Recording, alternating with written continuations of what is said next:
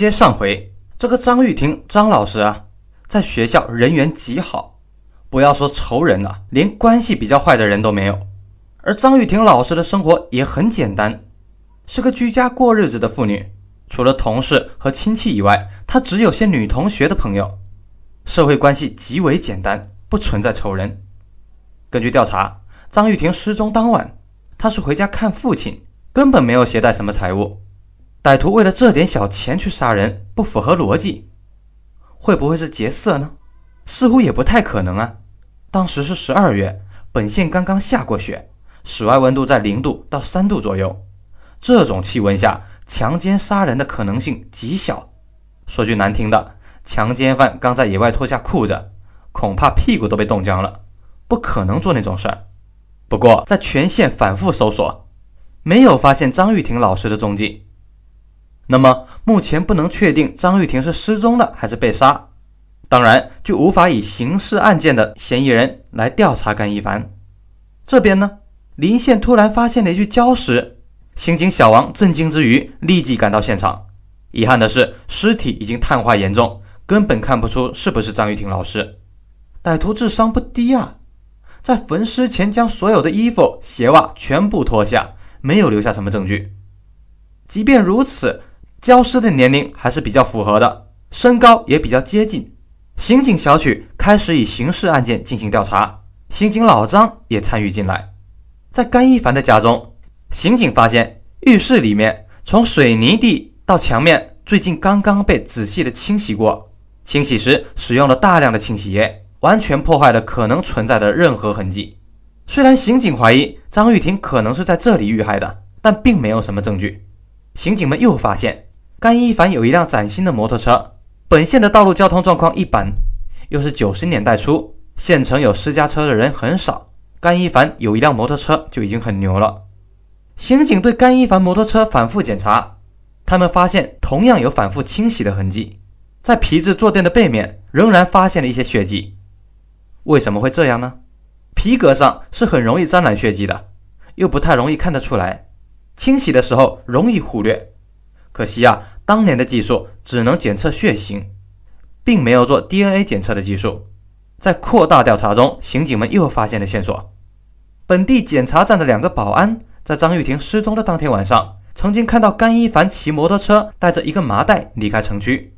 之前两个月，县城刚有出租车司机被抢劫后杀死，几条出现的道路都有检查站，出入需要登记。见到副县长，两个保安也没敢拦，但出于职业敏感，他们都看到摩托车后面的那个麻袋相当的大，不知道装的什么东西。况且这是刚刚下过雪没几天的寒夜。骑摩托车特别容易滑倒，摩托车摔倒，搞不好是要出人命的。副县长为什么在这个时候冒险带着这个麻袋去乡下呢？其实说来说去，似乎间接证据已经是指向甘一凡杀妻了。关键是现有的技术并不能证明张玉婷已经死了，不能认定那具焦尸就是张玉婷。可见，如果甘一凡是杀人犯，他的智商还是很高的，没有留下什么证据。又故意采用焚尸的方法，让警方无法锁定他。就在刑警们一筹莫展的时候，突然峰回路转了。说起来也可笑，这事没有结论，却传得沸沸扬扬。那个老将军听说女儿同一个有妇之夫怀了孕，后者还可能杀了人，气得高血压发作，差点就中风。老将军阅人无数，判断甘一凡就是个人渣，女儿就算单身一辈子也不能跟着他。可惜老将军从小娇生惯养女儿，孩子现在一意孤行，就是要嫁给甘一凡。无奈之下，老将军权衡轻重，终于想到了一个办法。老将军动用自己的高层关系，让刑警们可以将血液和组织样本送到上海刚刚成立的基因鉴定实验室。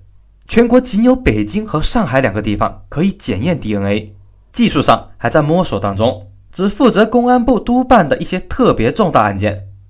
对于这种涉嫌杀妻案，在本县看来天大地大，但在全国看来并不算什么，少说也有上百起。但既然有了老将军的面子，刑警老张和小曲欣喜若狂，急忙将组织和血液样本送到了上海。这边呢，检验很快有了结果，这具焦尸就是张玉芬。而甘一凡摩托车上的血迹证明就是张玉婷的血迹。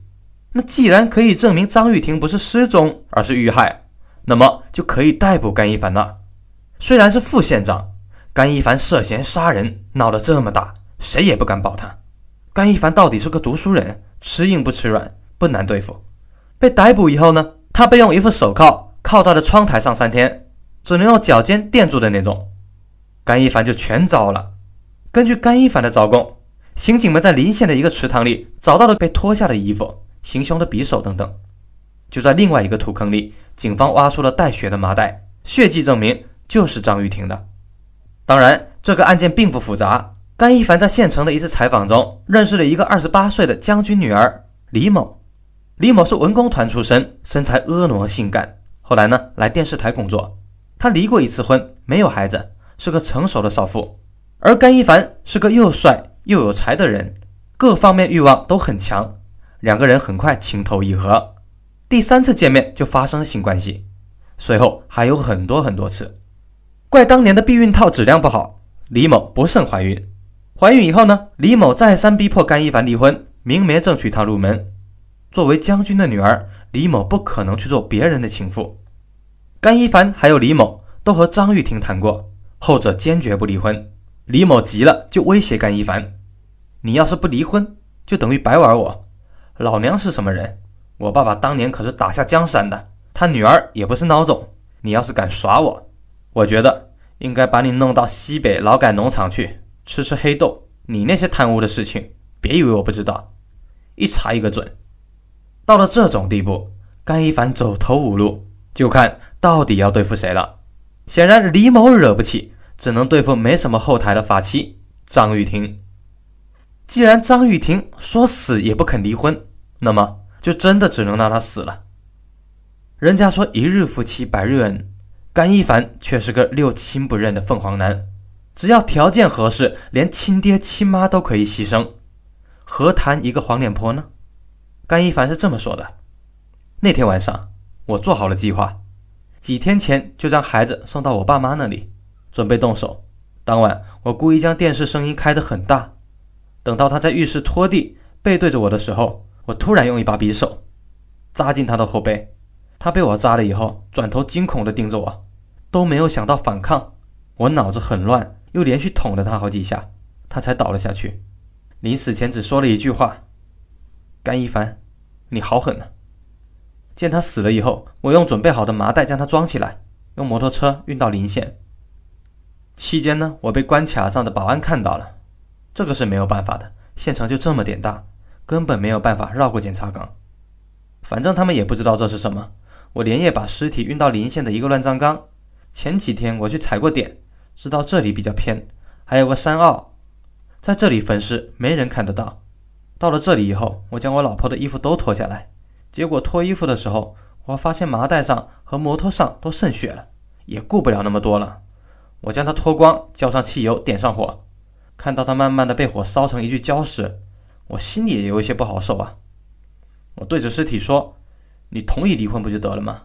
何苦这么逼我呢？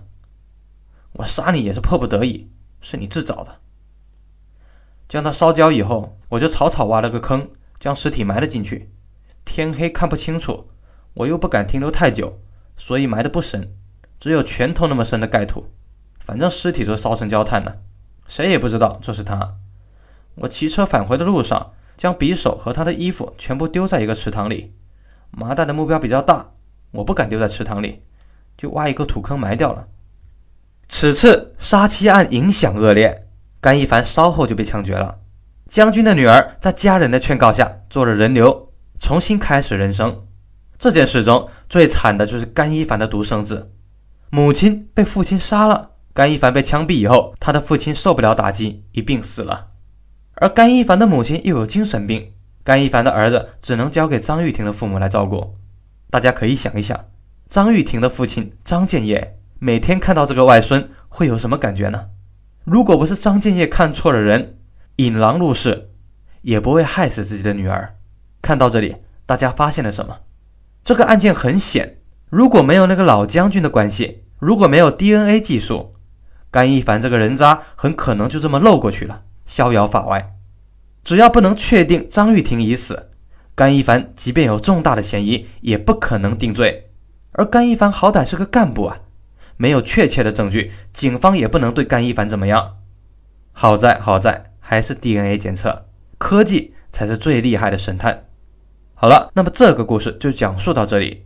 对该案件有什么看法？可以在评论区留言，咱们一起讨论讨论。下期再见。